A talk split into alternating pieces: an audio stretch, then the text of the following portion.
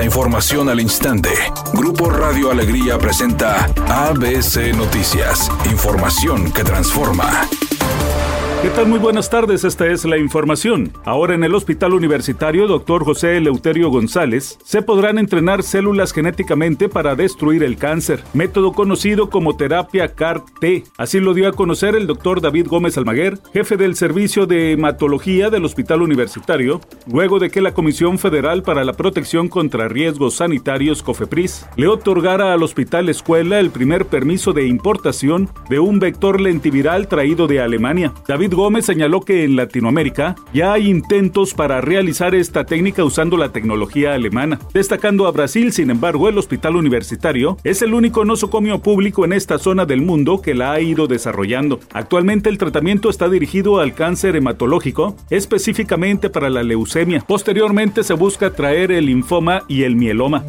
El presidente López Obrador reconoció la importancia de las marchas de este domingo en defensa del INE y de la democracia porque dijo representan a 25 millones de mexicanos que se agrupan para combatir a su gobierno. Sin embargo, mencionó que fue una marcha de contradicciones porque participaron políticos que han cometido fraudes electorales y citó el ejemplo del expresidente Vicente Fox que cometió fraude para imponer a Felipe Calderón. No quieren la transformación del país. Quieren seguir robando, quieren regresar por sus fueros, quieren seguir manteniendo en la marginación, en el olvido a la mayoría de los mexicanos, empobreciéndolos. Entonces, ese es el fondo.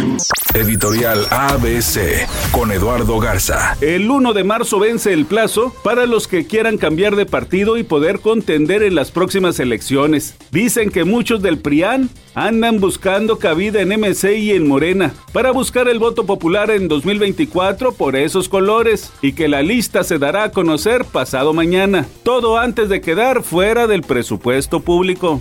ABC Deportes informa. El equipo de los Rayados sale a buscar su octavo triunfo de forma consecutiva y ampliar la ventaja en la tabla general donde es líder. En este momento Monterrey tiene 21 puntos y el segundo lugar tiene 18. Llegaría a 24. Prácticamente estaría calificado apenas con nueve jornadas cruzando medio torneo. Una campaña fantástica la que lleva el equipo de los Rayados del Monterrey hoy contra León. Ojo, no va a ser un partido nada, nada fácil.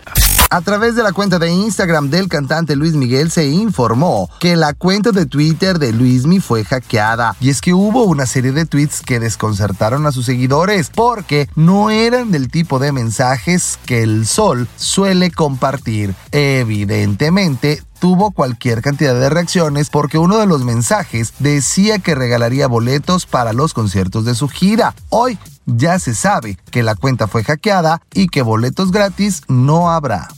Temperatura en Monterrey 32 grados centígrados. ABC Noticias, información que transforma.